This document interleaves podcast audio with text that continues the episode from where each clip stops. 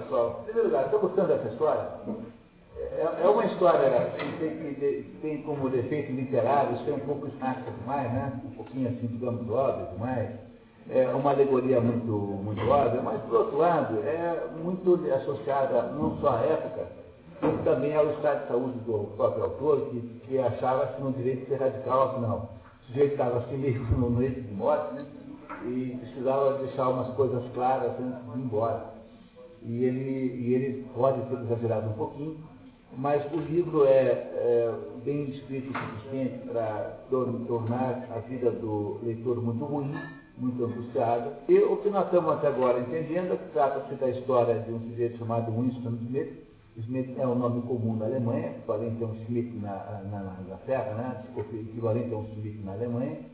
É, digamos, um nome bem popular, sendo que Winston é uma homenagem ao Winston Churchill. Esse Winston Smith, embora seja lá um sujeito que foi adotado pelo partido muito cedo, já que ele ficou órfão, ele não está uh, mais no modo como as coisas estão acontecendo aí, que é uma manipulação completa da informação. Uh, uh, o passado é modificado conforme os desejos políticos do partido. Do... Ele vive muito infeliz, ele é um sujeito que vive, está, de alguma maneira, recuperando alguma capacidade de perceber a realidade, não só porque ele começa a botar velho, porque ela trabalha no departamento de ficção e ele trabalha no departamento. Então, Winston, uh, Winston, como você sabe, tá, essa história passa-se na Oceania, que é um dos três países em que o mundo foi dividido. Esses três países não são diferentes do ponto de vista ideológico, eles apenas estão em guerra permanentemente entre si, sempre dois contra um. Essa, esse país aí, né, o lugar onde eles moram é a cidade de Londres, que agora não fica mais na Inglaterra. A Inglaterra não existe mais, chama-se agora Airstrip One. Em inglês, Airstrip One é alguma coisa como pista de pouso 1. E essa é o novo nome da Inglaterra, que foi atingida por uma bomba atômica e foi incorporada pelos Estados Unidos pela América eh, quando houve a Segunda Guerra.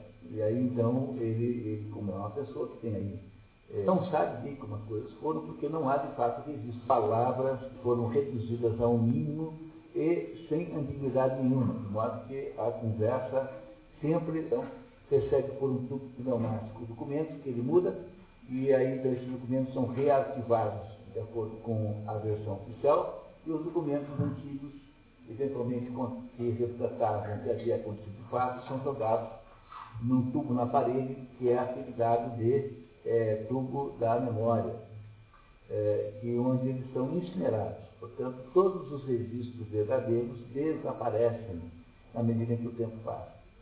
A última aventura do nosso, nosso protagonista é agora ter encontrado na saída do antiquário, onde ele havia comprado o seu caderno para fazer diário, e encontra a moça de cabelos morenos, e nesse caso não era possível que fosse uma coincidência, porque ela jamais estaria naquele bairro de Brodes, como ele estava, que era um bairro que não era frequentado pelos dois é, níveis mais altos do partido, o partido interno, mais alto daqueles que comandavam o governo, que era a periferia do partido, da qual o Winston, da qual ele faz parte. Então, e agora ele sabe que essa moça é de fato uma espécie, e, e como agora ele já tem indícios de crime ideia, como há indícios suficientes de que ele já é vaporizado né? Quer dizer, ele também se tornará uma impessoa. Foi aí que nós paramos, né? Não é isso? Certo? E estamos agora no capítulo 9, na página 6. Filha, por favor. Quatro dias depois, ele encontra a moça no ministério. Ela trabalhava no departamento de ficção. O departamento de ficção ocupava-se de escrever e de escrever literatura adequada aos esforços. Quando ele a acode, ela discretamente passa um bilhete onde está escrito, eu te amo. Durante vários segundos, ele ficou tão boquiaberto que nem se lembrou de tirar um buraco da memória do papel incriminador. Pois é, então, aqui acontece o fato mais, digamos, que divide a história em dois pedaços, que é o, o fato de que a moça não era espiã, mas a moça estava interessada nele. Coisa que ele, com a qual ele jamais havia contado, porque ele já, ele já havia, né, ele existia dentro de um clima não amoroso, não romântico, não erótico. Então ela só podia querer persegui-lo jamais ter algum interesse nele. E esse fato aqui vai modificar o, o, agora, acelerar os acontecimentos na narrativa. Então, continuamos, por favor. Durante uma semana inteira, ele espera a oportunidade para abordá-la no restaurante.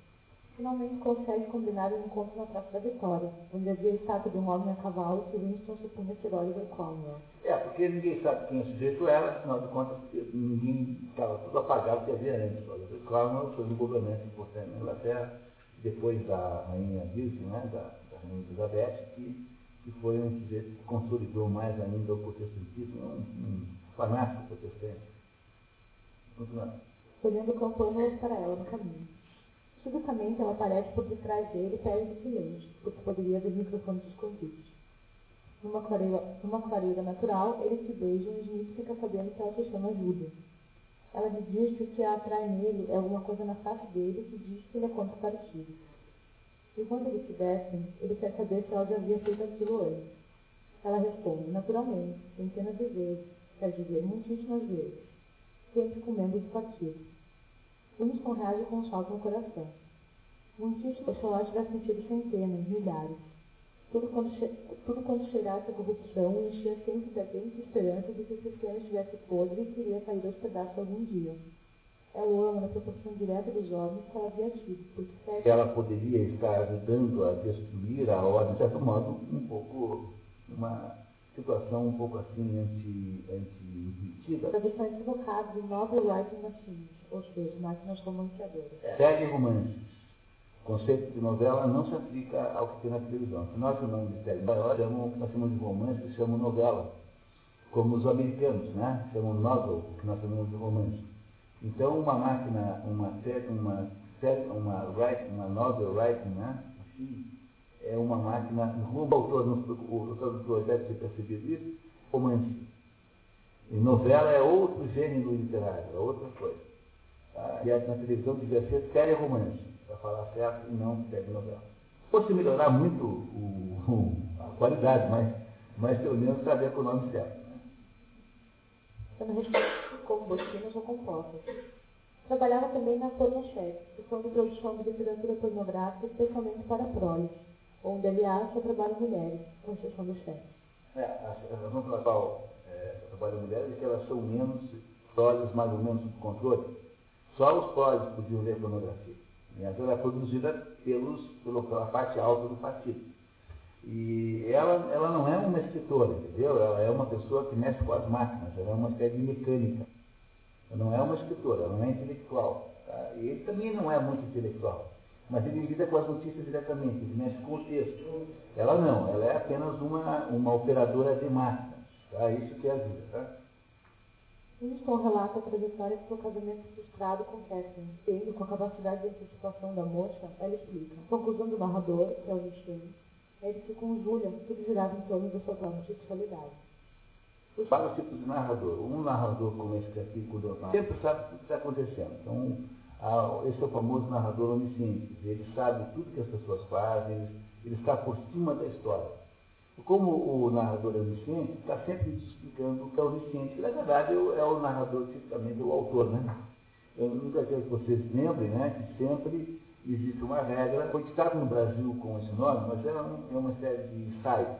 E o, o Ortega Azul faz uma palestra para os bibliotecários e diz assim, olha, há uma regra fundamental na vida que é assim, Toda criatura revela-se contra a criação. Toda. A gente inventa umas máquinas que não funcionam, que dão, que dão que, computadores que, que dão pau, automóveis que não ligam, que morrem bem na hora do que se precisa mais deles. Nós inventamos coisas que dão errado no museu no dia que a gente precisa delas. Do mesmo modo que o ser humano é uma criatura rebelada contra Deus, e essa é história humana é isso, porque se nós não tivéssemos essa rebelião, nós não teríamos história humana nenhuma. A, a nossa rebelião, digamos, como criatura, é a história da humanidade. Senão, o que, não seria a história humana? Seria agora, verdadeiramente, que somos rebelados. Então, nós nos rebelamos contra as máquinas que nós inventamos, se rebelam contra nós, as empresas que nós inventamos rebelam-se contra os seus fundadores, e os, as personagens ficcionais rebelam-se contra o, os seus escritores. Então, eu não, não, não, estou proibido de contar aqui a história da Angela Frota, que queria mandar na, uma personagem ficcional que queria mandar na história, e é por isso que a autora da Angela a eh, empurrou um precipício abaixo para se livrar da personagem que iria se meter na história toda. Isso é normal. Porque a maior parte dos autores sempre matam os personagens mais saidinhos. Sempre tem o outro que resolve mandar na história. A coisa mais comum que tem é uma regra da, da, da, da humanidade é que isso aconteça assim. Após algumas dificuldades, finalmente o Winston e Júlio encontram chá de verdade, um saco de chá de verdade, açúcar de verdade, e também cosméticos com uma fila. Promete uma saia para o próximo encontro garantido. Neste quarto serei mulher, não uma militante do partido. Neste momento aparece um rato e o Winston entra em pânico. Seu, tens nojo de ratos? De todos os horrores do mundo, um rato. Ela apertou-se contra ele e enrolou as pernas e os braços nele, como se para tranquilizá-lo com o calor do seu corpo. Ele não reabriu os olhos imediatamente. Por alguns momentos, tivera a sensação de voltar a um pesadelo que se repetiu. A sua sensação mais profunda era sempre de auto-engano, como se arrancasse um pedaço do próprio cérebro, poderia ter trazido sério ao luz. Me ajuda quando a interromper. Desculpe, Joel. Todos os vestígios de sua existência, como seu nome na lista do comitê dos xadrez, sumiram da noite para o dia. Simon deixar de existir, nunca existira. Simon é aquele da Nova Língua, né? Lembra, né? O que estava fazendo dicionário da Nova aluga um quarto no segundo andar do Sr. Sherrington e o casal se encontra com frequência crescente, protegido pela inexistência de teletela e de microfones. Serão infernos preparativos para a Semana do Ódio, um enorme evento propagandístico que exige um defalhista de sentir vivo. Winston abandonar a varija esperada Sarara, deixando apenas uma nó dopado na pele, acima do tornozelo. Não sofria tocar. Quando Winston conta do caso dos pseudo, o que lhe preocupa? Não vive na convergência o tempo todo? Sobre não estar acontecendo guerra nenhuma. E as bombas foguetes. Que é tudo mentira, que é tudo propaganda, e que as próprias bombas são feitas, mandadas nenhum pelo próprio governo da Oceania. Portanto, ela é mais esperta do que ele porque ele ainda está na situação de talvez, tal, ela não tem dúvida nenhuma, ela é um, um tipo muito mais pragmático do que ele. Né? Por discretamente Winston, que fica feliz com a aproximação do Nicholas Sai, que havia desaparecido dois dias antes, inspiração que se sonhava existia, e ele alcançara, alcançara a sua periferia. Esperando alcançava Winston, estaria no mistério do amor. Todo mundo entendendo a história? Está clara a sequência de fatos? Sequência de. Porque suas vagas memórias lhe diziam que, quando criança, exigia tiranicamente mais comida do que é possível, sacrificando as duas. Também pilhava as magras provisões da prateleira. O pai havia desaparecido antes, sem que ele pudesse precisar quanto antes. E perguntava a sua mãe, atrevidamente, milhares de vezes, porque não havia mais como recordar-se até os tons de sua voz, que estavam começando a mudar prematura depois dessa dolorosa conversa com Júlia, Winston concluiu que apenas os proles haviam continuado mães. O que o partido fizera de terrível era persuadir os seus membros de que meros impulsos, meras sensações não tinham infância. O que importava eram relações individuais, e podia ter valor em si um gesto completamente irrelevante. Um abraço, uma lágrima, uma palavra dita moribunda. De repente, ocorreu-lhe que os proles tinham continuado assim. Não eram olhares a partido, país ou ideologia, eram olhares de semelhantes. Pela primeira vez na vida, não desprezou os proles nem pensou neles apenas como fosse neto que um dia ganharia a vida e regeneraria o mundo. Os proles tinham continuado humanos. Não haviam se endurecido por dentro. Haviam conservado as emoções primitivas que ele próprio tivera de reaprender por esforço consciente.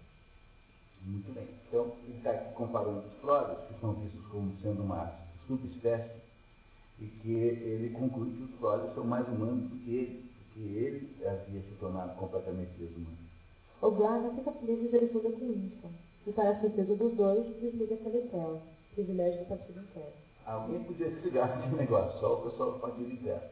Ficam muito surpreendidos porque é impossível fazer isso. É claro que o O'Brien, com isso, confirmou que existia, de fato, uma aspiração essa conspiração, a tal da fraternidade, dirigida pelo Emmanuel Goldstein, era, era dele, ele, Wilson, ele, O'Brien, fazia parte. Né? O'Brien confessa-se conspirador e confirma a existência da fraternidade.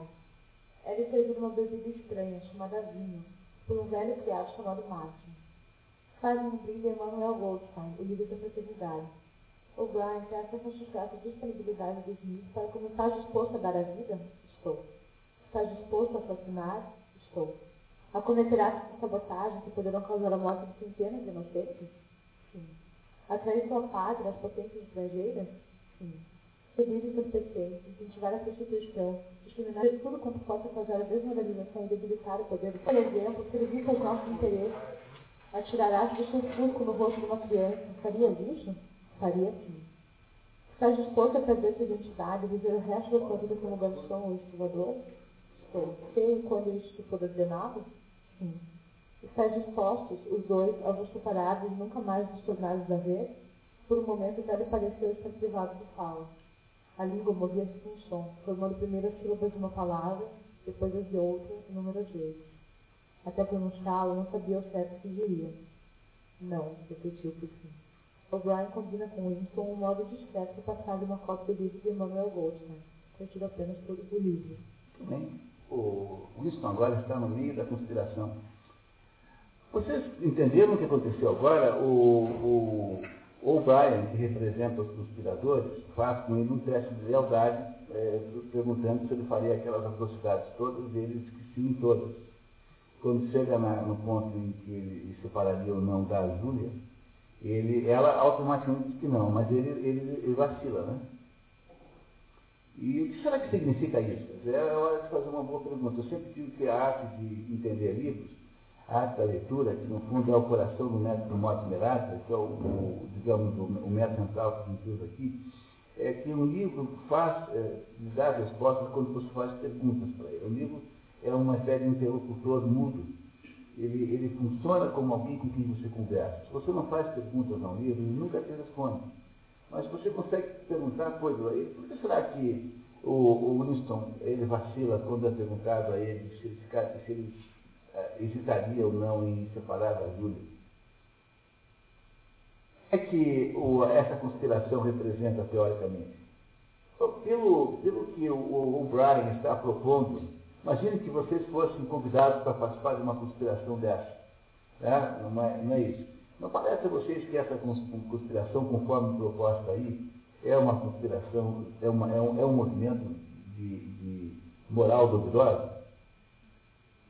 Não parece? Porque, veja, não há, não há modo de você defender, moralmente falando, qualquer coisa dessas como instrumento de, de, de produzir o efeito você tem direito moral de se defender contra a violência da si a terceiros. Você tem direito de, portanto, de legítima defesa, tanto de si quanto de terceiros. Mas o direito moral de montar uma crueldade, uma, uma, montar um conjunto de atrocidades para algum determinado fim político, seja qual for ele, esse direito é inexistente. Quer dizer, no, no fundo, veja, o, o Orwell está escrevendo isso à beira da morte, quase morrendo, e não é uma não, não está aqui implícito um certo repúdio ao trotskismo também?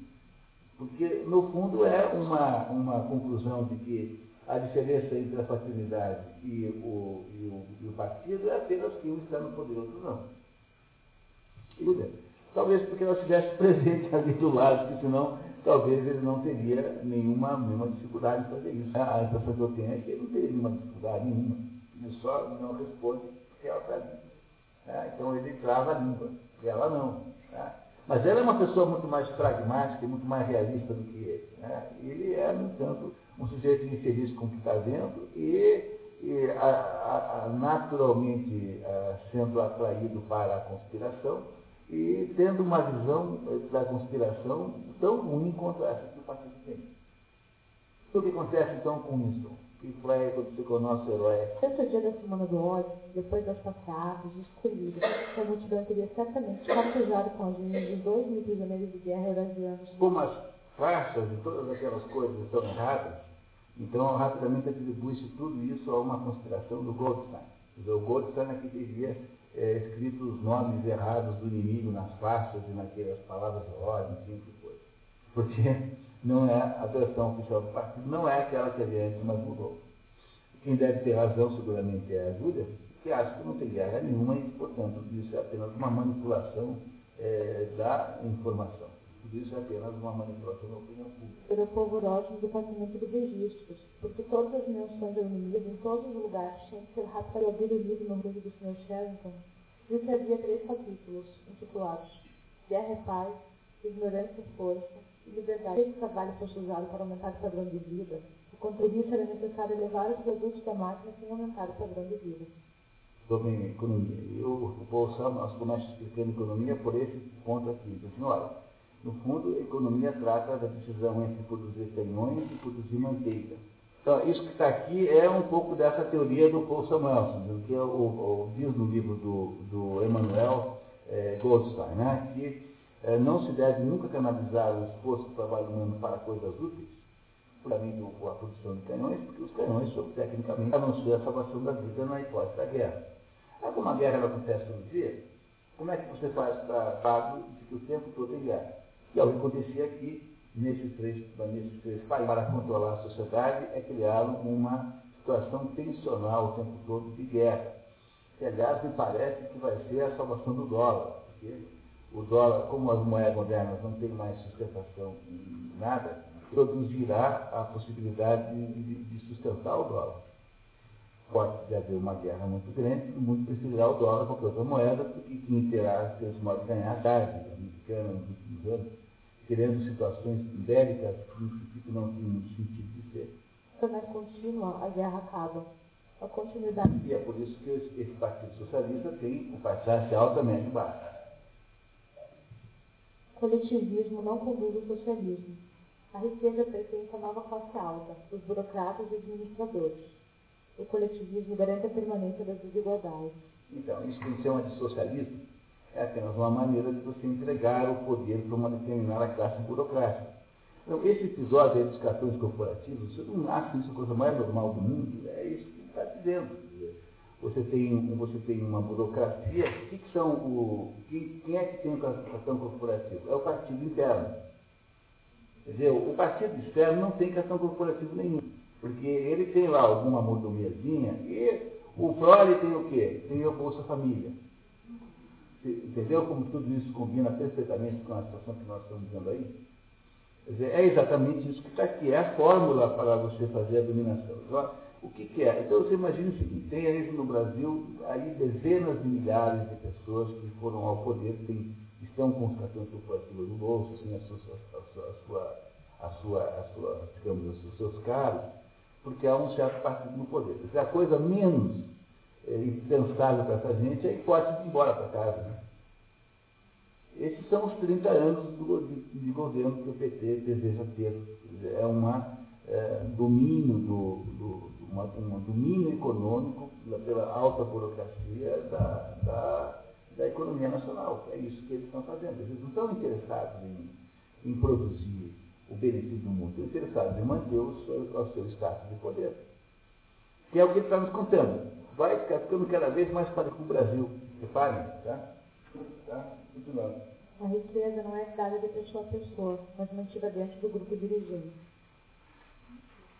as massas, prole, é dado o direito de pensamento, porque elas supostamente não pensam. Ao aumento do partido, por sua vez, não é permitido o menor desvio do pensamento e a elaborar o treinamento mental para evitá-lo. Uma metodologia que pode ser chamada de pensar. Capacidade... É o método mais comum de lavagem cerebral. O melhor é quando você pega, por exemplo, pega um cachorro, diz assim para o cachorro, você pega, dá para ele uma comida e afaga. Depois você dá para ele uma comida e suga. Não é para fazer isso, tá? É apenas um exemplo, tá? Faça isso em casa. Não é de verdade para fazer isso.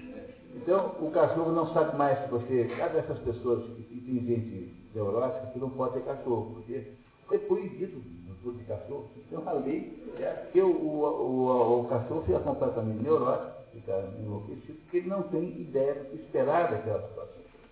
Isso é o que é assim que você transforma as pessoas em loucos. Você pega o sujeito e cria duas ideias na cabeça dele que são contraditórias uma com, uma com a outra. E essas duas ideias contraditórias geram uma situação de paralisia da vontade daquela pessoa em que ele aceita as coisas mais absurdas que você possa imaginar. Dizer, o duplo pensar é uma metodologia de controle da mente Preciso tomar um cuidado com essas coisas extraordinárias, porque tudo isso está acontecendo. Terminar a leitura dos trechos dos livros, Winston chegou à conclusão de que ainda não aprendera o segredo, não aprendera o segredo final. Pondera que seria possível participar daquele futuro, de repente, uma voz vinda da parede retruca. Vós sois os mortos. O quadro fixado na parede cai e mostra debaixo de si uma caricéria escondida. Há grande tumulto no prédio, que é invadido por homens sagrados e presos, que, entre outras coisas, agredem a moça. O vidro o coral é espatifado contra a parede. Aparece o Sr. Sherrington com a aparência incrivelmente modificada, aparentando apenas uns 35 anos. Winston dá-se conta de que havia, pela primeira vez, posto o olhos membro da polícia do pensamento. Uma pergunta sempre boa é perguntar por que, por que, que o autor dos discos, aquele disco, onde há um coral dentro, né, foi espatifado na parede. Que é o que eu tinha comprado aqui no Incensário Bonito. Né?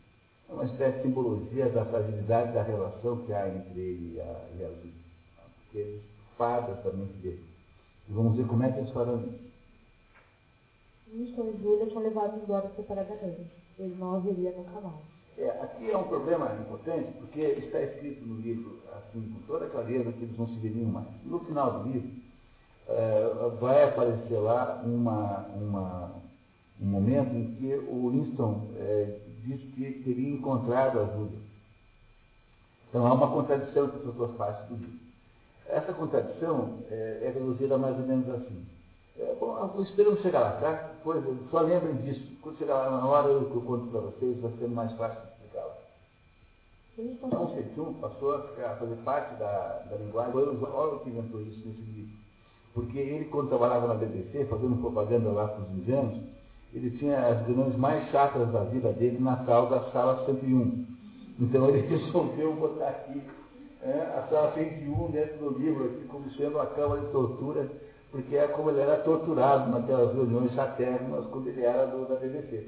Então está homenageando aqui a própria sala da, da BBC. Uma presa, ao ouvir falar na sala 101, parece encolher-se e mudar de cor ao ouvir a ordem. São Parsons, o vizinho do preso. Parsons lhe conta que dormindo havia falado abaixo do grande bloco e fizeram-se ouvir de novo. A porta abriu-se. O'Brien entrou. Winston levou pela primeira vez em muitos anos e esqueceu-se da presença da Céu. Também se pegaram, exclamou. Pegaram-me há muito tempo, disse O'Brien, com leve ironia, quase arrependida. Deu um passo para o lado, por trás dele apareceu um guarda de peito largo, com um longo bastão negro na mão.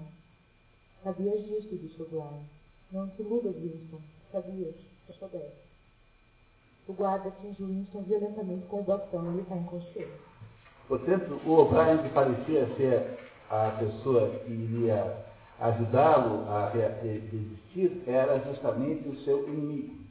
Era membro da polícia do pensamento, e a Júlia, que parecia ser sua inimiga, era justamente a sua amiga. Uma das, uma, uma das, das, das, das, do, do, das características de ambientes assim é que você de fato nunca sabe quem, né, quem, quem está falando. É por isso que Jesus disse que ah, o tijolo, o tijolo é, aquele que foi é, desprezado será o tijolo sobre o qual se construirá a obra. Porque, às vezes, é justamente o, o que é desprezado que é a base da solução de alguma coisa e não o contrário.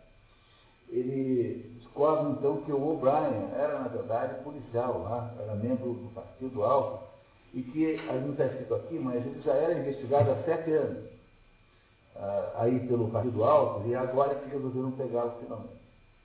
Muito bem. A vida do Wilson não melhora nada de agora em diante. Né? Até o contrário, fica bem ruim. Né?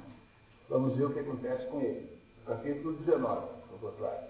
Quando Winston acorda, está atado a uma espécie de campo tem lembranças de ter sido espancado por selvageria durante dias. O Brian, ao seu lado, parece ser ao mesmo tempo torturador e amigo. O objetivo de O'Brien é ensinar a Winston a técnica de duplo pensar, o que ele faz infundindo dor com entidades crescentes como a máquina de choque. Eu perguntar, por que você acha, meu amigo Winston, que eu partirei em você esta semana? Deve ter uma boa explicação, né? Assim que sobre o que o partido de fato quer. É fácil tornar ao mesmo tempo e animada. Quero que te diga por que foste trazido aqui? Para te curar para se salvar da loucura. Compreenderá, Winston, que ninguém dos que trazemos a este lugar cai em nossas mãos sem estar curado? Não estamos interessados nos estúpidos crimes que cometemos.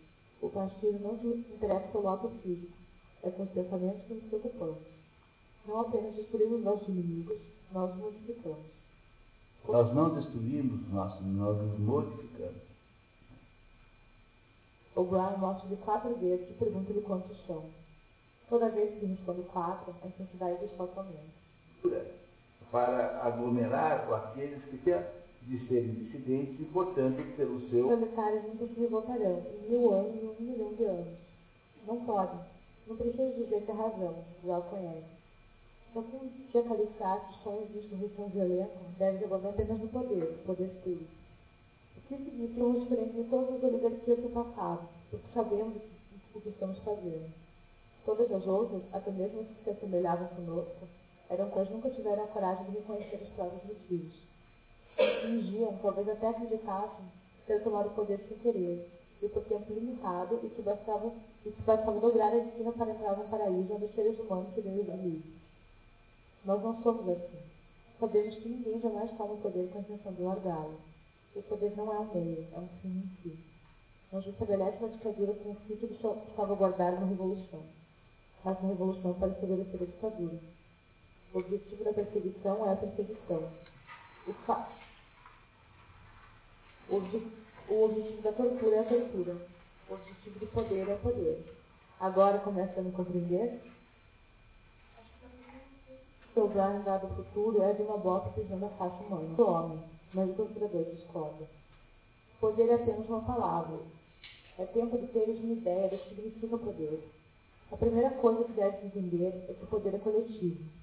O indivíduo só tem poder na medida em que cessa de ser indivíduo. Conhece o que ocorreu com irreversível? Escravidão e liberdade. Sozinho, livre, o ser humano é sempre derrotado. Assim deve ser, porque todo ser humano está condenado a morrer, que é o maior dos fracassos. Poder realizar uma subdivisão completa, total, sobre o corpo, é acima de tudo sobre a mente. O poder sobre a matéria, realidade externa, como chamaria, obriga a olhar-se nu no espelho da sala tortura de maus tratos haviam transformado Winston numa carcaça que estava apodrecendo, estás caindo aos pedaços. Que és tu, um saco de lixo. Agora volta e olha de novo no espelho. Vês aquela coisa te olhando? É o último homem. Se és humano, a humanidade é aquilo. Agora causa justiça. No entanto, a única degradação pela qual Winston não passara era de ter traído Judas. Ele havia dito alguma coisa sobre tortura, mas o seu Winston sabia que não havia traído. Um sonho dispensado com essas palavras. Virgínia, quando me matarão? Ainda pode demorar muito, respondeu. Ele guerra com a Alessandra que ele nunca teve em mãos a fotografia do Times que provaria na frente de John. Pode convencer você de que não há gravidade, por exemplo. Só uh, mantém essa tese da gravidade? Ele podia ser verdade. Eram felizes as chamadas mesmo, que poderia flutuar no ar como uma bolha de sabão. O Winston achou que ele pensa que flutua no ar e se simultaneamente pensar desde flutuando uma coisa de fato acontece. De repente, como um destroço submerge a flora à tona, um pensamento compreendido nos pés. Tudo que acontece, acontece na cabeça. O que acontece em todas as mentes, de fato acontece.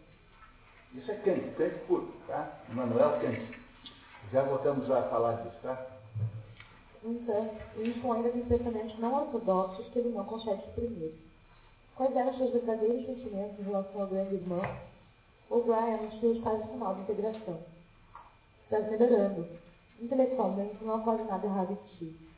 Só emocionalmente é que não progride. Dizer, dizer Winston, lembra-te nada de mentir. Nem sabes que sempre descobre as mentiras. Diz-me, quais são teus verdadeiros sentimentos em relação ao grande irmão? Eu odeio. Odeio. Bom, então chegou a hora de dar-te um passo. É preciso que ames o grande irmão. Não basta obedecê-lo, é preciso amá-lo soltou Winston com um pequeno empurrão na direção dos guardas. Sala 101, ordenou. Chega finalmente a terceira etapa da reintegração, a aceitação. Winston é levado para o quarto 101, que, segundo O'Brien, é onde acontece a pior coisa do mundo, para cada pessoa diferente. Para Winston, é ser atacado por duas ratozanas famintas numa gaiola que O'Brien ameaça encaixar numa armação presa na cabeça imobilizada do prisioneiro, depois de levantar a tampa. O'Brien ironiza. O rato, disse O'Brien, ainda se dirigindo ao plateia invisível, ouviu-se falar das coisas que acontecem nos bairros pobres da cidade. Em algumas ruas, uma mulher não ousa deixar o filho em casa, por cinco minutos que seja. É pouco tempo, devoram tudo, só deixam os ossos. Também atacam ocasionalmente, duas vezes por semana, talvez, e há um empoeirado escritório do Ministério da Verdade trabalhava um pouco. Gostaram da história, pessoal? Eu precisava só dizer para vocês que no final do livro, há uma cena um pouco ambígua em que a gente não sabe, porque ele está lá sentado na castanheira e ele já não sabe mais nada, ele está completamente transtornado. E ele então diz que encontrou uh, Júlia, que a encontrou. E eles se trataram com frieza e eles disseram que um havia traído o outro, né? confessaram-se um traindo o outro. E não se importavam muito com isso. E não e se trocaram palavras formais e sem nenhum sentido. E que ela sumiu na multidão. E a gente não sabe se isso de fato aconteceu né? ou se isso era apenas uma fantasia que ele tinha lá no café é, Castanheira. Tanto faz, né, no fundo, a versão que vocês receberam aí supõe que isso sido uma fantasia. Seja como for, é, mesmo que seja um pouco de engano do autor, tanto faz, no fundo, não muda a história. A história que vocês viram, portanto, é de um sujeito que resolve se rebelar contra o sistema e esse sistema o, a, o esmaga completamente. No final da história é que o Winston é, foi esmagado. E esteve aqueles dias aqui, lembra de ter é, ouvido uma interpretação do Senhor dos Anéis, dizendo que o sentido simbólico daquela história, Senhor dos Anéis, é que o, o, é essencial você destruir um anel. O anel que o Frodo e seus companheiros vão destruir na Montanha da Perdição é simbolicamente uma, uma. Sentido simbólico do anel é um pensamento, um, uma, alguma coisa que é aparentemente perfeito, porque é infinito em si próprio, no entanto é muito pequeno. Eu digo para vocês que o que o Tolkien havia feito era criado uma simbologia para nos ajudar a desembarcar de todas as ideologias criadas no século XX e também XIX, mas no século mais XX do que XIX, que eram tentativas de explicar o mundo a partir da, dessa circularidade. A ideia do anel é a circularidade, o pensamento circular é isso, é quando você pega o mundo e tenta enfiar dentro do anelzinho. Você tenta enfiar o mundo na sua cabeça quando na verdade o, todo, o, o, toda a esperança humana é ao fazer o contrário. A gente só consegue sobreviver na vida se a gente consegue a, a cabeça no mundo, é assim que nós descobrimos que as coisas são. Então, o que é que o, o anelzinho do Senhor dos Anéis representa? Representa todas essas circularidades minúsculas em que o mundo se transformou. Dizer, a todos os freudismos, os materialismos, os marxismos, etc. Todos os ismos por meio de um, esquema, um esquemazinho parcial, sobretudo de origem imanente, de origem humana, é aquilo que tem que ser destruído de qualquer modo, porque se você não destrói isso, a vida na Terra do Meio é impossível. Então, a Terra do Meio somos nós.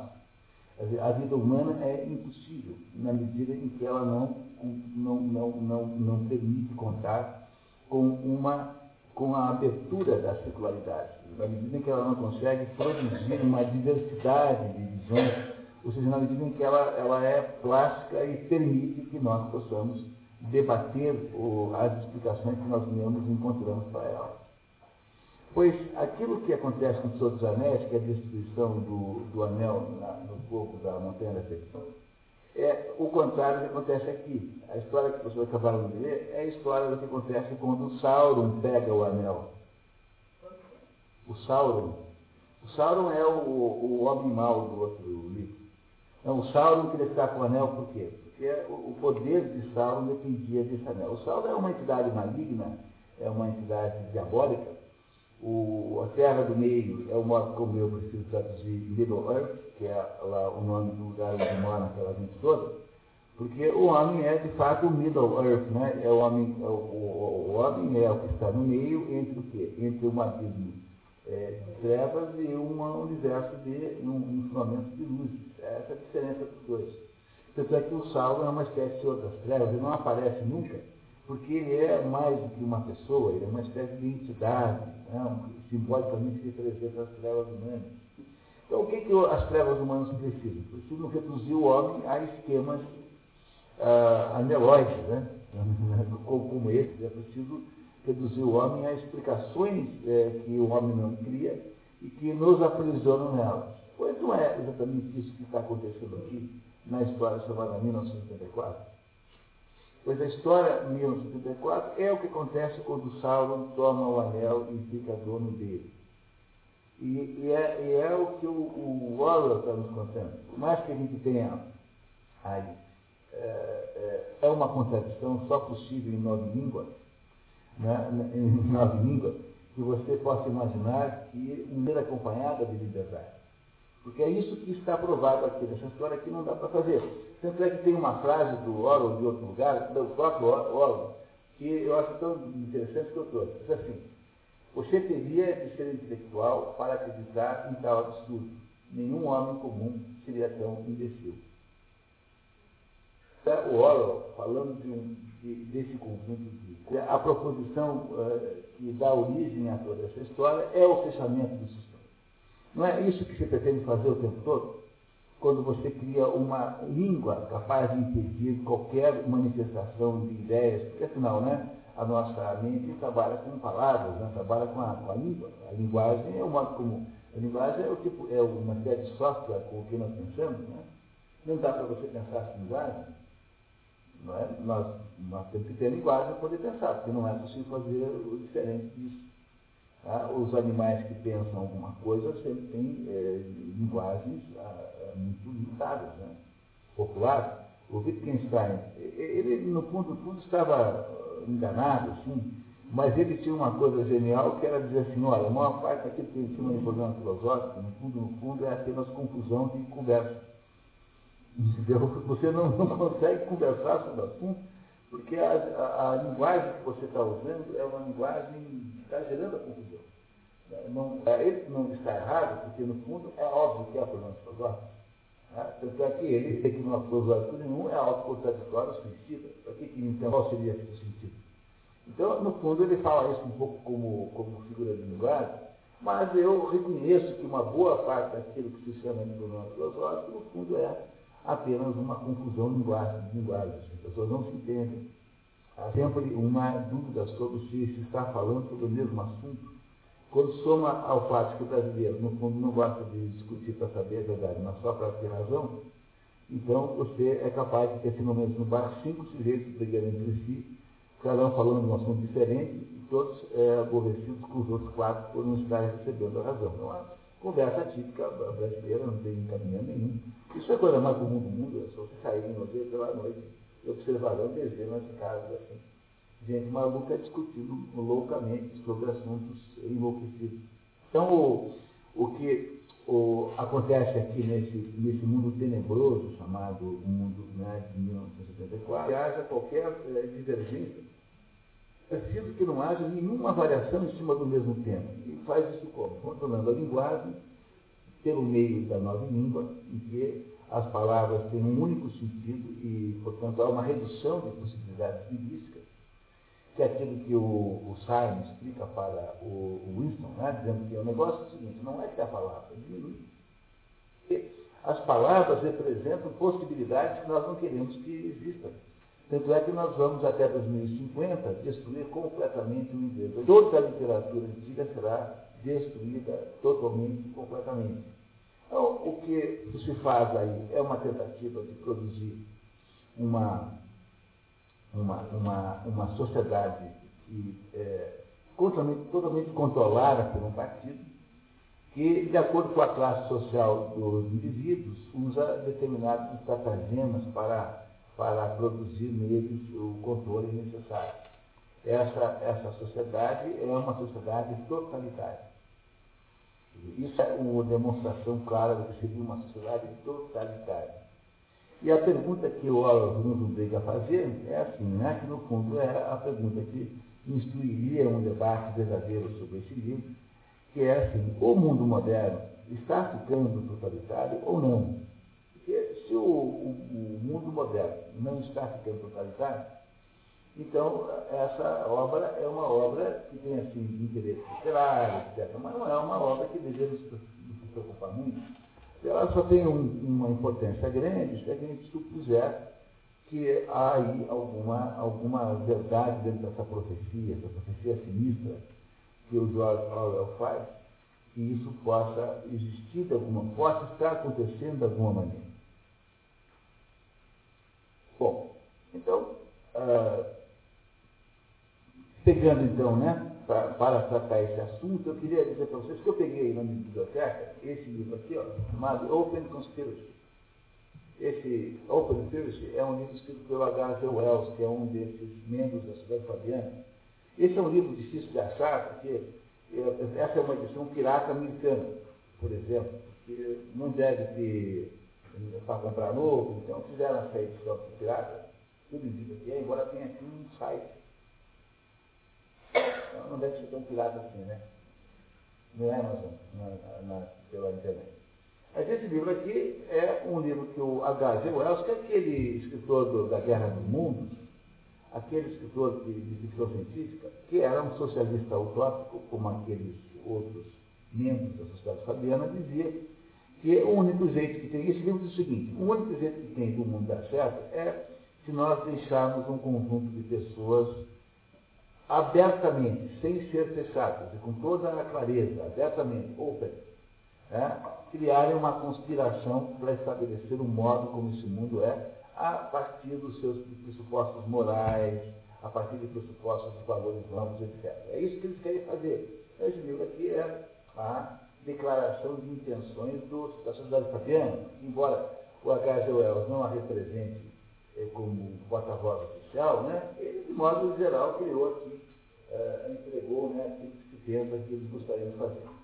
Um outro livro fundamental, e esse aqui eu tenho mandado todo mundo ler, se você quiser saber o que acontece no mundo hoje, você tem que ler esse livro aqui chamado Nascimento de uma Civilização, é um livro escrito por um sujeito chamado Robert Miller, que é... Só que cuidado, porque eu estou aqui indicando para vocês os venenos, é para vocês, não, não é para tomar isso com, é, entendeu? Não é para tomar isso com caipirinha. É, pelo menos misture um pouco de pinho-sol. Né? Eu estou indicando aqui dois livros malignos, e que eu não gostaria que vocês lessem achando que eu estou indicando pela qualidade do conteúdo. Mas é aquela coisa, né? Literatura é indicação assim de. É como se eu estivesse entregando de não sei o quê, para vocês trabalharem no laboratório com todos os cuidados. Porque eu não estou dizendo que esses dois livros estão certos. Estou dizendo que esses dois livros aqui, cada um do seu modo, são, ah, entregam, contam para vocês o que é que se imagina que possa estar por trás de uma conspiração como essa de 1984. Esse Robert Miller, ele, eh, nos últimos cinco mandatos da ONU, ele é quem tem sido o, o secretário-geral da ONU na prática. Veja bem, agora tem esse aí que eu nem sei o nome, mas antes tinha o Kofi Annan, ele foi assessor do Kofi Annan. Antes do Kofi Annan tinha o Pérez de Coelhar, ele foi assessor do Pérez de Coelhar. Antes do Pérez de Coelhar tinha o Kurt Waldheim, ele foi assessor do Kurt Waldheim.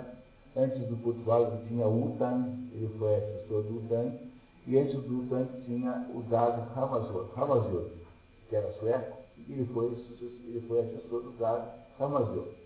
Então, esse, esse homem aqui está há 50 anos, mais ou menos, estabelecendo a agenda da ONU.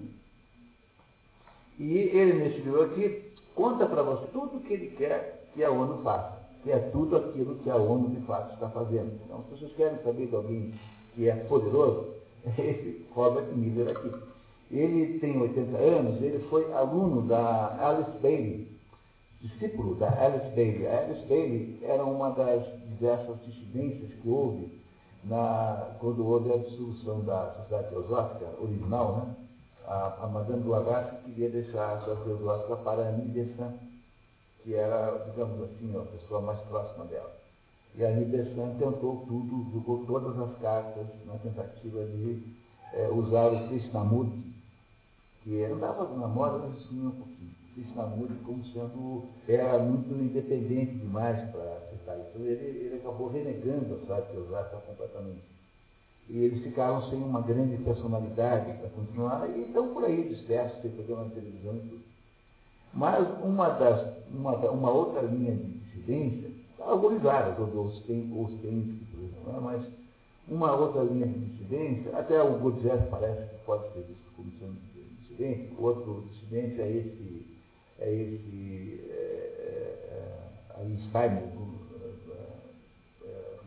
ela já morreu há muito tempo, e ele agora tem ali, no final da vida, sabe Deus quem será o seu o que é nessas duas obras aqui, que são fundamentais para a gente compreender o livro de hoje, é de que o tempo todo que a gente vive, o tempo todo que a gente está aqui é, na nossa existência, em todas as épocas, sempre tem um sujeito querendo costurar um anel, entendeu?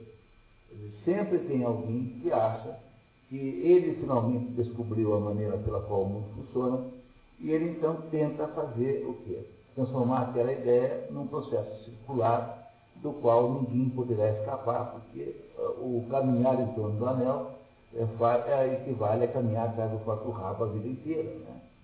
Essas coisas, por exemplo, se nós temos hoje preocupações com o modo como o mundo está, se alguma dessas coisas de 1934 estão presentes na nossa vida, alguma, há, há coisas dessa história que vocês acham que já estão presentes hoje em dia? Por exemplo, essa, essa ideia do, né, do, do, do, Big Brother como sendo um investigador permanente da sua vida, e a pessoa que está aqui tem um CPF que está registrado lá no Gelafaz. Basta para você e o governo coleciona todos os dados sobre a sua vida econômica. Ele sabe onde chegar a sua cartão de crédito, ele sabe. Isso é, o, é essencialmente um Big Brother econômico, né? Um Big Brother econômico. Isso é uma coisa muito moderna. Até pouco tempo atrás, o cidadão tinha direito a uma privacidade econômica, você não tinha. Você faz uma coisa dessa com alguém. Tá? Quer dizer, essa ideia de que, veja, mesmo o, o processo da confissão sempre foi é, o que você tem, quer dizer, os assuntos econômicos. Ele está se transformando em câmeras de todos os lugares, e agora, aqui na Inglaterra já tem uma câmera que toda vez que alguém joga então no chão, a câmera grita com uma tela e. Não joga o papel no chão! Ah, é? Vocês viram que é a tela e tela do, a tela e tela do, do, do Big Brother? Que é a mesma coisa? Há um processo de Big Brother crescente no controle da linguagem, como efeito colateral desses diversos aí incentivos a minorias. Então, esses dias foi, foi aí multado fulano que chamou o homossexual de viado. Pô, mas não é exatamente o que ele é. Qual é o sentido, portanto, de, de multar alguém por causa disso? Quando você faz uma coisa dessa, você acabou de estabelecer uma maneira de controlar a linguagem que as pessoas usam. Todo, todo o controle da linguagem é um controle é, de tipo Big Brother, é uma espécie de nova língua. E aí você mais ou menos vai imaginando que nós vamos ficando cada vez mais sem tamanho, tamanho porque as empresas que vão entrando nesse processo vão se transformando em agências de controle do governo. Então, hoje é controle tributário, já, já controle tributário, as agências aos pouquinhos se transformam, as, as empresas se transformando em controles de todos os tipos. Se há alguma coisa é, acontecendo no mundo, claramente, é uma, uma implementação crescente dessa ideia de Big Brother. É claro que não é feito com essa grosseria que o livro nos permite, mas o livro é uma peça ficcional. Na prática, com uma face humana, né, o, o, o, livro, a história do Big Brother vai se implantando com toda a clareza, com todo, com todo progressivamente. É a preciso que a gente espera um minutinho para pensar e ver que isso de fato é verdade, isso é assim mesmo. Então, Parece que aí, já dentro dos assuntos aqui, isso, né? É isso.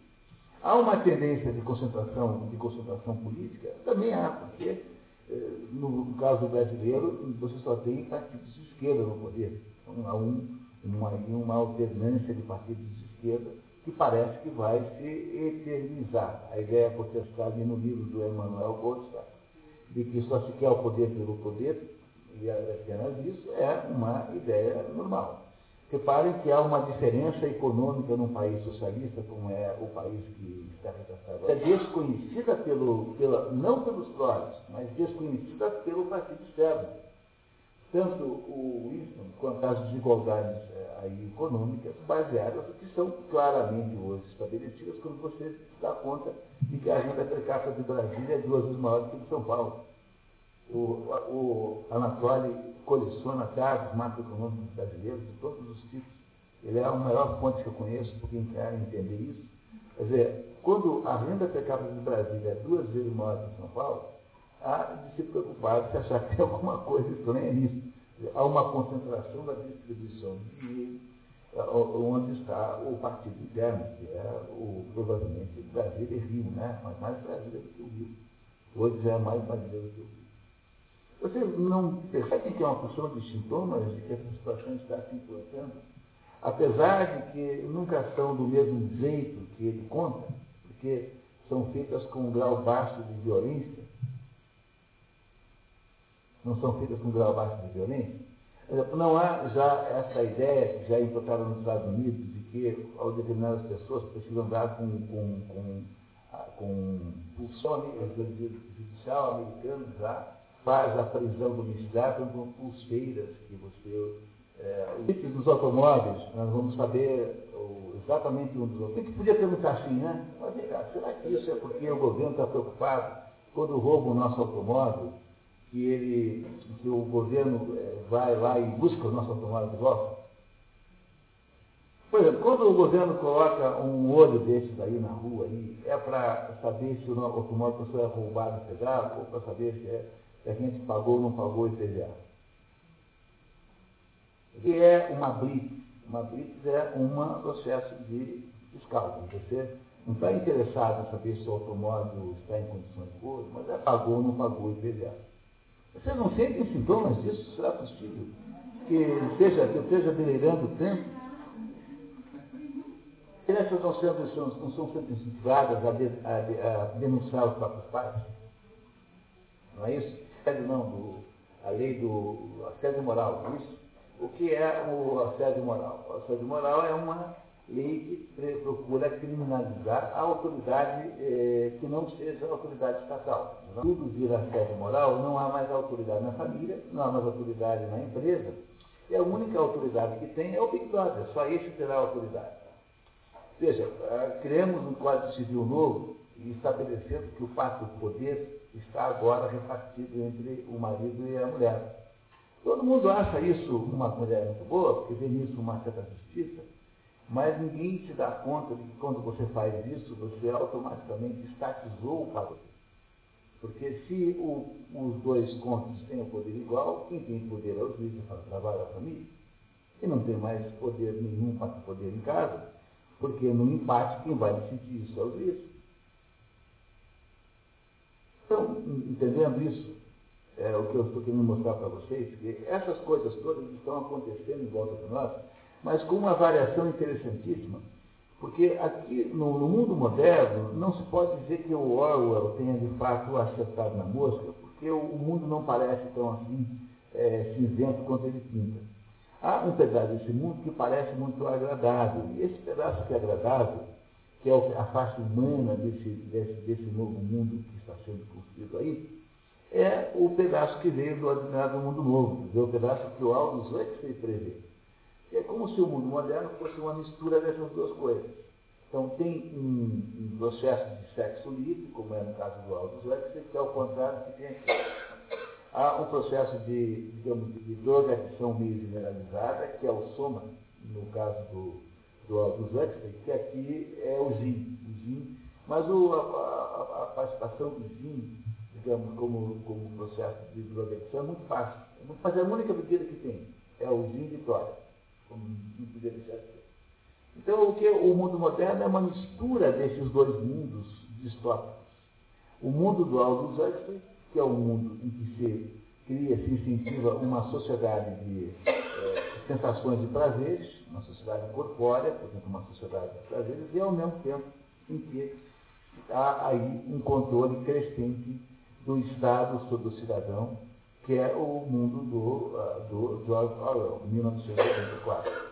É mais ou menos esse processo que é misturado que está aí presente em torno de nós. Agora, a pergunta é saber o que é isso de fato. Porque todo mundo já conviveu com a autoridade humana. A autoridade humana é uma coisa natural. É, o Aristóteles, quando, quando, começa a política, diz, ó, tem três tipos de autoridade. Na, tem a autoridade do homem sobre a mulher, do marido sobre a mulher, a autoridade dos pais sobre as crianças e a autoridade eh, de todo mundo sobre os escravos. Então, quando Aristóteles vai tentar explicar a política humana, ele parte da ideia de que há três tipos de poderes que são naturais. Então, a autoridade não é uma coisa estranha à humanidade. No entanto, a pergunta toda é saber quando é que essa autoridade transforma-se em totalitarismo. Porque essa situação que, da qual o, o, o Jorge não vê muita saída, é um totalitarismo. Mas o que, que é isso exatamente? No que, que, no que, que diferencia tá? a autoridade que os pais exercem sobre os filhos, quando o pai não deixa, o pai e a mãe não querem deixar com que o, o menino de, de, de 12 anos passe três dias numa, numa rede. Então, Isso é uma autoridade que exercida sobre um guri que é passar três dias uma vez não pode. O pai e a mãe não deixam. No que, que isso é diferente da autoridade do Big Brother? Essa é porque aspectos autoritários da vida sempre vão ter existido, sempre vão acontecer, estarão sempre por aí. Mas no que, que isso é diferente do que está aqui no Big Brother? No que, que, o Big Brother, a verdadeira, a, o verdadeiro Big Brother, é, é, diferente das outras coisas? Que isso aqui, mesmo quando é exagerado, não parece nisso.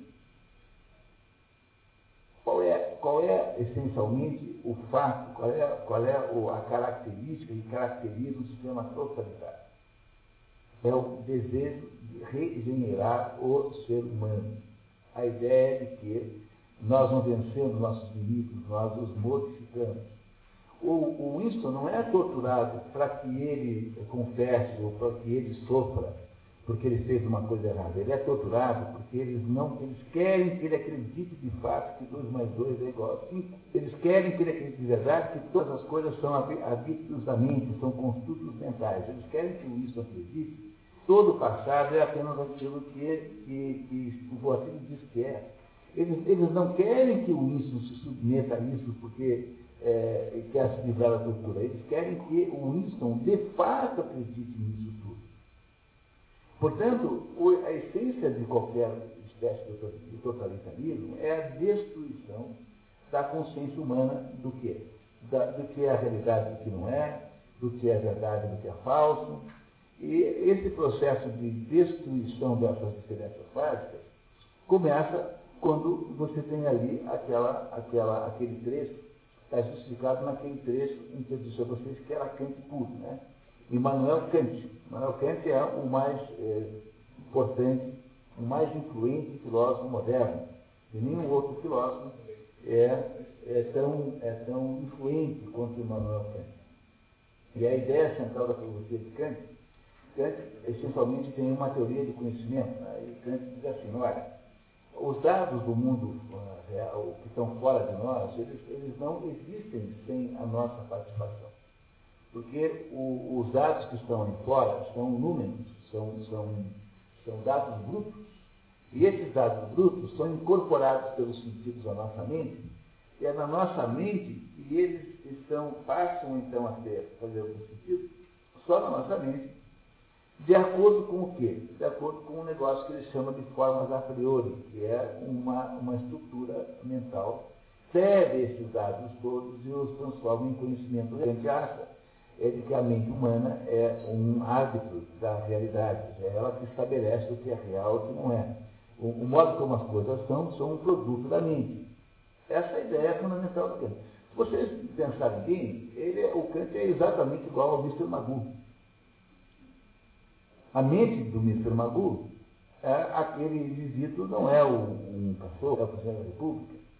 Então, o Kant é, é explicitado com toda a clareza na figura cômica. Eu não tenho muita graça nisso não, né? mas quando eu lembro, quando eu lembro do Kant, a primeira coisa que eu lembro do, é do, é do. Magoo. Toda a vida é assim. Porque o Kant criou, é a base de toda espécie de relativismo. Na hora em que você pensa, né? na hora em que você convence alguém de que não existe uma realidade objetiva fora de você, e que tudo aquilo que você vê você pensa que é fora de você, vocês, por exemplo, vocês não são o que vocês são, vocês são o que a minha mente está dizendo que vocês são.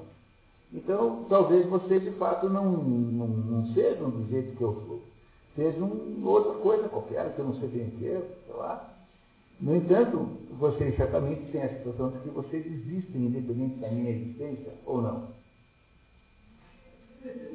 Quem acha que não existe e que está sendo inventado agora pelo meu olhar ah, vocês compreendem como isso é infantil e rico última análise? Entendeu? É aquela história, né? Toda vez que você só, você só acredita nisso se você for um intelectual, porque nenhum homem comum seria tão imbecil. Diz o, diz o, o, o, o Orwell. Né? Às vezes você tem que ser um pouco trouxa para poder é, é, conseguir ler 50 páginas de filosofia, porque algumas coisas são tão descabidas é óbvio que a realidade existe fora de você. O, que, o fato que você não consegue enxergá-la na sua plenitude não é um problema da realidade, é um problema do processo de investigação dessa realidade. Por exemplo, toda vez que eu mostro para vocês esse livro, vocês, o fato de eu estar mostrando a capa, vocês estão automaticamente impedidos de entender, de olhar o que tem do outro lado. Quer dizer que o livro é só exista assim porque vocês. O livro tem contra-capa. Tem estar atrás. Vocês não sabem porque é impossível para o ser livre apresentar-se aos sentidos de vocês automaticamente sob todos os seus ângulos. E é por essa razão que o nosso, o nosso conhecimento do livro é menor do que o total. Isso não quer dizer que o livro só exista porque eu é, o inventei com a minha mente. Porque isso é uma coisa de uma infantilidade tremenda. Veja, criança que acha isso. Criança que acha que a sua mente é que inventa o mundo. Imaginou se fosse possível uma coisa dessa? Haveria nesse planeta 7 bilhões de pessoas trombando, mundos trombando uns com os outros. Todo mundo ia querer sair com a Gisele 20. Mas assim, não, mas ela, ela não, não ia querer, então ela inventaria um mundo em que ela não sai com ninguém. Mas é por isso mesmo que o mundo é assim. Porque os nossos desejos são apenas desejos, são apenas esforços deliberativos que se autoanulam o tempo todo ao mundo objetivo que não depende de nós? É claro que sim. Agora, eu posso ter uma opinião sobre o mundo diferente de vocês? Claro que sim. Dizer, os nossos gostos musicais, por cores e por refeições, não implica em criar mundo nenhum. Significa que nós estamos escolhendo dentro desse mundo aspectos diferentes é, do, é, do, que o outro. E essa é a graça do mundo, a diversidade de opiniões. Então, quando a gente admite que é a gente olhando para o mundo, acha que o mundo é mais bonito, mais feio, e essa opinião pode não ser do Valmor, claro, o fato de que eu e o Valmor temos divergências sobre música, não quer dizer que eu e ele possamos inventar o Beethoven. Simplesmente significa que os nossos gostos diferem, e é só isso que significa. No entanto, se vocês perceberam bem, o que está por trás dessa história aqui é justamente essa receita. Não há nenhum modo de você produzir este anel, que é o domínio do partido sobre as pessoas todas, ou seja, impedindo qualquer espécie de dissidência e destruindo os dissidentes, não destruindo, mas curando-os. Lembra que se fala em cura o tempo todo? O modo como você faz isso, a primeira coisa que faz é destruindo a diferença, a, a noção clara de que algumas coisas existem e que outras coisas são apenas constru construções mentais. Porque toda criança que fica adulta, ela vai aos poucos aprendendo a diferença que há entre aquilo que existe e aquilo que é apenas um desejo da nossa mente. A nossa mente tem desejos, uma parte desses desejos pode ser realizada, uma parte maior não. Então você fica adulto quando você descobre, né, no dia que você descobre, que os seus desejos não têm capacidade de produzir realidade. Porque há um pedaço do mundo que resiste àquilo que você quer. Por isso que a liberdade toda começa quando eu tenho a liberdade de dizer que 2 mais 2 é igual a 4. E aí vocês entendem agora por que é que os jogos existem. Porque na hora em que eu não posso mais dizer que 2 mais 2 é igual a 4, é propor de apresentar a realidade. E se a realidade agora não é mais autônoma, então a partir desse momento eu fico obrigado a seguir uma realidade qualquer. Então, mas para que eu possa, para que eu tenha certeza que o mundo vai atender, vai repetir como um papagaio, aquela realidade que eu proponho a ele, eu tenho que destruir, em primeiro lugar, a capacidade de reconhecer a mentira. Como é que se faz isso? Dizendo para todo mundo que, segundo Kant, não tem realidade nenhuma, que o que nós chamamos de realidade é uma construção mental, que não tem lei da gravidade, isso é uma construção que o partido começou as pessoas a fazer, que 2 mais 2 não é igual a 4, é igual a 5. Enfim, eu preciso produzir por instrumentos de lavagem cerebral, que são essencialmente duplo pensar, em que eu faço, então, crio uma dúvida na cabeça do sujeito, eu crio dois conceitos contraditórios que se sustentam, porque esses conceitos não são intencionais, eles são autocontraditórios. Eu, eu digo para vocês o tempo todo, disse isso 20 mil vezes, acho que vale a pena repetir. O que caracteriza a vida humana, em última análise, são estados tensionais. Mas o que é um estado tensional na vida humana? É uma ambiguidade que a vida humana tem. Que é assim, nós somos, é, fomos feitos à imagem e semelhança de Deus, portanto devemos ter alguma coisa, e ao mesmo tempo somos pó e ao pó voltaremos. Quer dentro do mesmo ser humano há uma angelicalidade e uma, e uma materialidade, uma animalidade. Tanto é que Platão dizia que o homem é um intermediário entre o animal e o anjo. E está correto. O homem tem uma, uma ambiguidade, ele tem essas duas coisas ao mesmo tempo. Então, as tensões fazem parte da vida humana, mas as tensões, eu, às, às, vezes é difícil que alguém as aceite, nem sempre é possível lidar com elas, há gente que não consegue lidar com tensões. Mas no fundo, no fundo, você no fundo é capaz de lidar com isso. Eu não só sou capaz, como eu adoro uh, esse aspecto tensional da vida. Porque esse aspecto tensional da vida é o que faz a vida ter graça. É, você não ser nem anjo nem animal, você ter os dois elementos ao mesmo tempo dá um pouco de espaço de oxigenação para a vida. Não, não podemos exigir, portanto, de nós mesmos que nós sejamos anjos, porque nós não somos só isso. Ah, e também não podemos nos condenar a sermos apenas animais, e passarmos a vida é, é, roendo os ciclos e dando fantástico.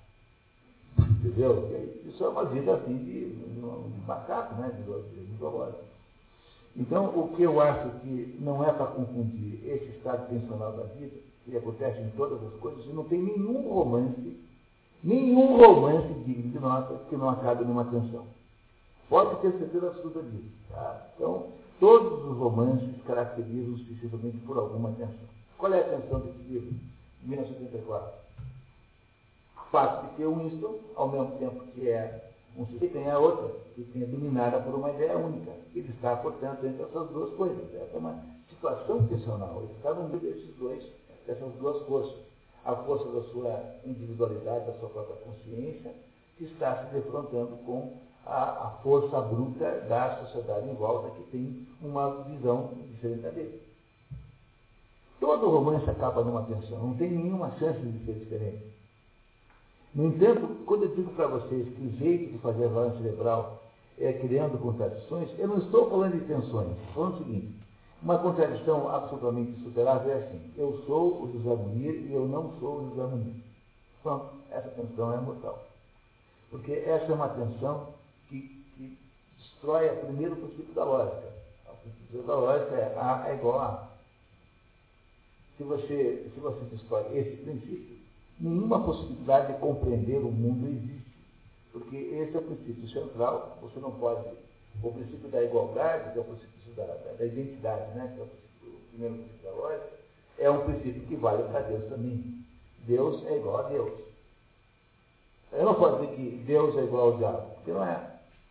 É isso que faz os maniqueístas, né? As pessoas que acham que o mundo é, é uma guerra entre o bem e o mal, acham isso, mas é, obviamente, um assunto diferente e, fundamentalmente, eu não posso dizer que eu não. Como é que você faz para destruir uma pessoa? Você diz para ela que ela não é ela.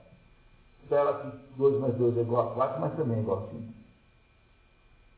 Como essas contradições são insuportáveis, o que você faz é desligar a possibilidade de compreender a realidade. E a pessoa então torna-se capaz de aceitar qualquer absurdidade que virá daí para frente método básico de lavagem cerebral. Assim, é assim que se faz lavagem cerebral. Você pega o sujeito e fica apontando para ele coisas contraditórias o tempo todo, uma contradiz ela própria, até que ele não sabe mais qual é a verdadeira. Como sabe mais qual é a verdadeira, ele desiste de, de tentar descobrir isso.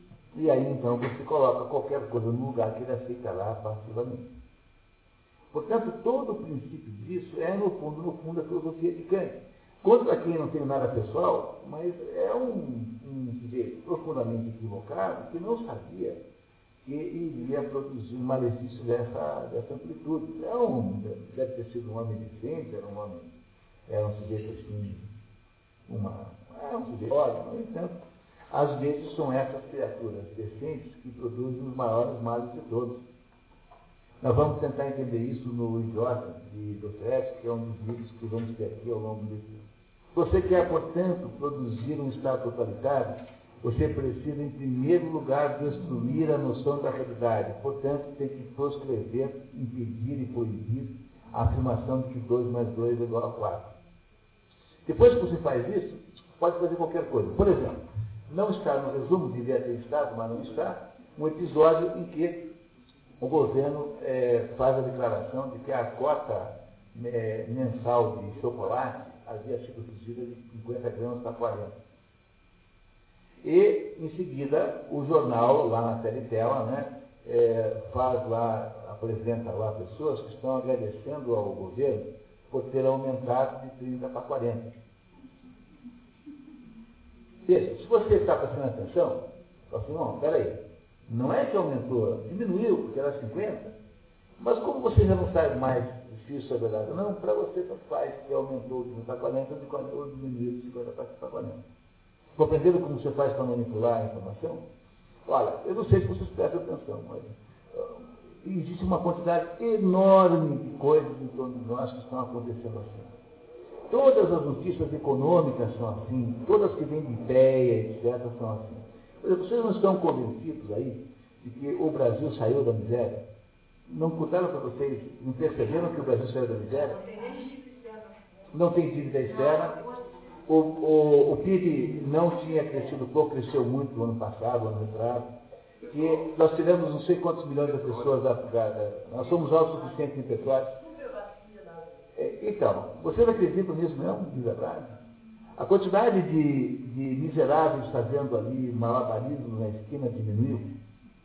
O seu, você está com o bolso cheio de dinheiro, você dá mais o que fazer com o dinheiro, tanto dinheiro que você está ganhando. As coisas que você compra ficaram mais baratas. Vocês estão compreendendo que nós estamos produzindo esse efeito de manipulação da opinião pública nesse momento com relação a dados econômicos e sociais. Vocês não têm essa sensação? Há uma espécie de amortização geral, quer dizer, houve uma um hipnotismo geral que é produzido por esses meios de informação contraditória que estão aí todos no livro do George Orwell, no Big Brother. Pois é, cinco, né? Quatro, meio, três. Né? Bom, claro que a inflação já é uma conversa mais complicada, porque no fundo cada um tem a sua, né? Mas o. É claro, cada um tem um perfil de compra. Agora, o que, o que eu queria que vocês compreendessem, que é a essência do que está escrito aqui, independentemente se isso aqui era contra o Stalin, se era contra o Correio Trabalhista, enfim, seja quem for, contra quem for, é que nós não podemos deixar ninguém fechar o anel. Porque toda vez que você deixa que o, o governo que o anel passe a, ter, a servir ao poder, você vai criar de um modo ou de outro uma situação parecida como essa aqui. Claro que não desse jeito tão grosseiro e tão violento, mas uma situação que vai aí sendo mais ou menos acompanhada de, acompanhada de sintomas disso aqui. Quando você pega o admirável mundo novo e mistura com o mundo adequado, você tem o um mundo moderno. Então, quem quer entender o mundo moderno, basta ler essas duas obras e misturar pedaços de cada uma. E qual é a solução para o problema? A solução para o problema é que nós não perdêssemos nunca a capacidade de dizer que 2 mais 2 é igual a 4. Mas se você mercantiliza o mundo ao pé que está, e aí parece ser essa a explicação pela qual o socialismo moderno é um socialismo neoliberal, porque quando a gente desembarca dessa ilusão de que o neoliberalismo é um projeto capitalista, para entender que o neoliberalismo é um projeto fabiano, dessas fabianas que faz você percebe o seguinte, que o resto do trabalho você faz criando nas pessoas uma abordagem naturalmente econômica. Veja, antigamente os seus amigos te procuravam quando tinha um problema grave, por exemplo. Procuravam amigos para falar com você com muita. Aí, assim, olha, eu não sei se você fala da minha mulher, o que eu faço. Quantas vezes eu não, não servi de, né, de conversa assim? Olha, sei que eu tenho nada contra a, o assunto em chega lá é para você virar vendedor da Emory. Entendeu? Não é um negócio que dá vontade de ser de doar, não é possível uma coisa dessa. Quer dizer, todos os assuntos humanos transformaram-se em assuntos de natureza. Tem nada contra Emory, tá? Por favor. Mas vocês compreendem que isso substituiu todo o processo de vida clara que pode existir. Aí você vai lá, né, porque você acha que tem alguma coisa importante, é um negócio assim. Não estou não, não tenho nada contra Emma, só quero dizer que não, a gente não pode construir uma existência baseada em Emma. Então, a conjugação dessas coisas foi criando um mundo moderno altamente suscetível à manipulação, que é isso que nós estamos fazendo aqui. Como nós vamos perdendo os, a, a, capacidade do tecido de reagir ao ferimento, porque os lugares onde está teoricamente a inteligência estão completamente tomados justamente pelos, pelos, pelos intelectuais do Big Brother, quer dizer, que são a maioria dos professores universitários, que é a maioria dos jornalistas, que é, a maioria dos intelectuais são essencialmente aderentes a isso. Então, a universidade é o quê? É uma formação de, de integrações do, aí do, do. Você sai de lá convicto de que isso aqui está certo mesmo. Não tem. Dizer, a universidade, quando você vai fazer um curso de filosofia, de pós-graduação, de doutorado, o que, que você vai estudar? Você vai estudar problemas kantianos. Veja, Kant tenta explicar o assunto, não consegue. Ele não faz por propósito, é uma forma inteligente tudo ele encontra muito mais problemas fazendo, estudando o assunto do que o próprio assunto que ele está estudando. A partir disso, milhares de professores universitários e de doutorandos passarão a vida, em vez de tentar entender a realidade, que é aquilo que Kant queria fazer do início, passarão a vida estudando os problemas que Kant inventou, portanto, problemas kantianos. É isso que nós transformamos os cursos universitários nisso. Ah, isso até que não morreu louco, né? Ele era, ele era um sujeito maníaco na vida inteira, assim, por, por pontualidade, assim, um sujeito devia ser difícil morar por perto, né? Ah, você deve ser assim, um tipo de qualquer coisa. Mas ele, mas ele, mas vocês compreenderam o problema central? Dizer, a nossa única esperança que tem é não deixar o anel.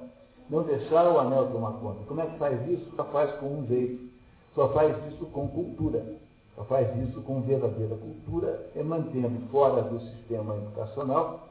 É, eu, sábado passado, eu fui, estava falando com cento e poucos professores, eu estou fazendo no Paranavaí uma, a leitura de um livro Paideia. Paideia é um livro maravilhoso, só que não dá para ler assim com cento e poucos. Então nós fazemos, separamos trechos, as pessoas preparam pedaços e depois a gente passa a manhã toda estudando. Eu falei assim, vocês não têm impressão de que tem alguma coisa profundamente errada com esse nosso família? Todo Paraná tem 55 mil ah, ah, professores do Estado. E há mais estudantes do que qualquer cidade. Nós pegamos as crianças e enfiamos num lugar, oito horas, oito anos da vida delas, metade do dia mais ou menos. Pô, mas tem alguma coisa errada nesse negócio. Não é possível. Você pega um sujeito e fica 20 anos ensinando. Aí você sai da universidade e é, é um analfabeto completo doutorado não sei do que, ele não sabe absolutamente nada, ao contrário, vai por demais terríveis. Então, a primeira coisa que você deve ter com relação à educação é um sentido de perplexidade. E aí você só resolve esse problema quando você pede ajuda para um, um, um sujeito que saiu da moda, chamado Ivan Illich. Ivan Illich, na década de 70, era uma pessoa fundamental. Ele era um, era um padre austríaco, de origem sérvia lá, e ele tem o mesmo nome do, do morte de Ivan Illich. Acho que deve ter sido dado em homenagem a ele. Só que ele se escreve com sem, sem, sem não tem o, não tem o T no meio. Tá? E o Ivan Illich escreveu um livro chamado A Sociedade Sem Escolas, em 1971. E foi muito, naquela época foi muito importante, hoje está esquecido.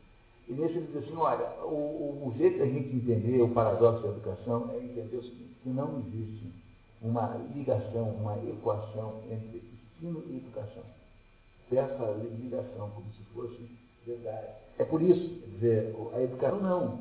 Ah, então, o que é o ensino? Por que, que todo mundo faz curso de MBA? Todo mundo está fazendo aba da mulher de recursos humanos e está procurando uma ascensorista. Se ela puser no jornal assim, procura ascensorista, vão aparecer 16 mil candidatos, ela não vai conseguir organizar, ler 16 mil currículos, fazer 16 mil provas, não consegue fazer. Então, o que, que ela faz? Ela diz assim, não, vamos exigir, vamos diminuir a turma. Então, vamos botar. O ano que é candidato a ser assessorista, sabe que não precisa de segundo grau completo para ser assessorista. Agora, no entanto, por que, que ele tem que ser segundo grau completo? Porque a diaba da mulher botou no jornal. Porque ela não quer entrevistar, não quer, não é assim. É verdade, ela não quer fazer uma sequência e aqui você tem uma economia que é, assim, na média, 5% americana. Nós temos metade da população dos Estados Unidos e temos 5% da população da, da, do, da economia americana. Então aqui está sobrando gente para tudo quanto é lado. Então o que, que você faz? Você tem que ficar criando obstáculos para o pessoal poder selecionar mais ou menos. O que, que é isso? Como é que faz isso? Ensino. Portanto, há alguma coisa estranha em pagar então mal ao professor? Tem uma, porque já que é só para fazer de conta, já que é só para ter o sistema de certificados, diplomas, etc. Você organizar o sistema de trabalho, então está muito, tá muito adequado, é assim não se faz. Pois é, eu, nessa altura eu comecei a ter medo muito pelo meu destino. E, e você sabe a coisa mais inacreditável do mundo? Eu achei que fosse haver um enorme escândalo. É, e, e, há uma frase na Bíblia, né? há de escândalo, mas ai daqueles que o fizeram. Mas depois eu descobri que os secretários de educação, porque são 16 municípios em torno de Paranavaí, professores de 16 municípios. Ah, é? É, não tem nenhuma ligação com, a, com o sistema estadual, né? mas eles convidaram lá. E os, os, secretários presentes, que eram cinco, ficaram todos muito interessados no programa Pai 10. Foi, o que é sinal de que pode haver alguma esperança. Né? Agora, o, o que eu disse para eles é que não há meio de você conseguir. Como não há ligação entre ensino e educação, então significa o seguinte, que às vezes eu consigo obter educação pelo sistema de ensino. Por quê? Porque há um fenômeno, que é um fenômeno indiscutível, que é assim, não há força nesse mundo que possa impedir um professor de dar aula se quiser. Então, o professor na sala de aula tem um enorme poder de autonomia. Então, como é possível que haja, que haja professores é, que queiram de fato educar? Então, pode ser que haja educação. Mas o problema é uma contradição que isso gera, que é assim, se os professores são formados no sistema de ensino, que não dá educação necessariamente, que garantia eu tenho que eles poderão dar educação caso queiram? Nenhuma. É por isso que a única solução é você criar métodos de formação de educação fora do sistema de ensino, como esse aqui, por exemplo, que vocês passaram a tarde frequentando. Portanto, parece que a única esperança que tem é criar pontes, núcleos, onde fosse possível obter uma verdadeira educação. E essa, essa educação tem de estar necessariamente dissociada de qualquer uma das idiosincrasias do ensino. Dizer, ligada de diploma, de que é obrigatório. Eu sempre digo para todo mundo que eu sou o sujeito mais feliz do mundo, porque eu tenho, o professor do mundo, porque eu tenho 600 alunos voluntários. E isso, quem é que pode dizer que tem a mesma coisa? Professor. Tem uma tortura chamada curso de, curso de graduação. É uma tortura, porque os alunos acham todos que o curso de graduação é aquelas quatro, cinco anos de chateação que ficam entre a festa do vestibular e a festa de formatura. E a maior tortura que alguém possa ter é ficar dando aula de graduação. Porque há uma absoluta, um desinteresse total, completo e total. Está tá vendo? É dizer, é, para um curso de. A, a PUC que é? É uma universidade cercada por bares né? cercada por áreas. Né? a federal, que é? Uma universidade cercada por áreas, a reitoria, cada vez mais. Então, o que eu queria dizer para vocês é que o que o 1984 nos diz é que nós corremos um enorme risco, muito embora pareça que não seja, pareça que não seja assim tão dramático quando está escrito, o que está acontecendo conosco aos poucos é um processo parecido com isso. Esse processo só pode ser obstaculizado em algumas circunstâncias, especialmente se nós tivéssemos anticorpos contra ele. E esses anticorpos só são obtidos quando nós somos realmente educados. E quem nos educa não é o currículo, não é o currículo de ensino, mas é o Dostoiévski, é a Divina Comédia, é o Werner Jäger, essas pessoas que nos educam. Portanto, se alguém tem pretensões de ser realmente educado, vai ter que procurar algum jeito de fazer isso fora do sistema de ensino, porque o ensino não está lidando com educação. Ele é apenas um sistema de distribuição dos lugares em volta dos pratos de frango. É, o sistema de ensino é apenas um sistema de sanção social de uma distribuição diferenciada de pessoas com relação a isso. Então temos que perder automaticamente essa ilusão. E se, no entanto, nós deixamos o Big Brother é, pegar o anel, se gente não prestou atenção, ele pegou o anel, Então, aí já ficou difícil nossa situação. Mas há sempre alguma saída. E essa saída, que é a antítese do meu, talvez, aparente pessimismo, está contada para nós no livro Os Noivos, que é o próximo livro da nossa sequência daqui a 15 dias, o romance de Alessandro Manzoni, que vai nos contar o que fazer quando o Big Brother tomou conta do anel. Como é que a gente faz mesmo assim.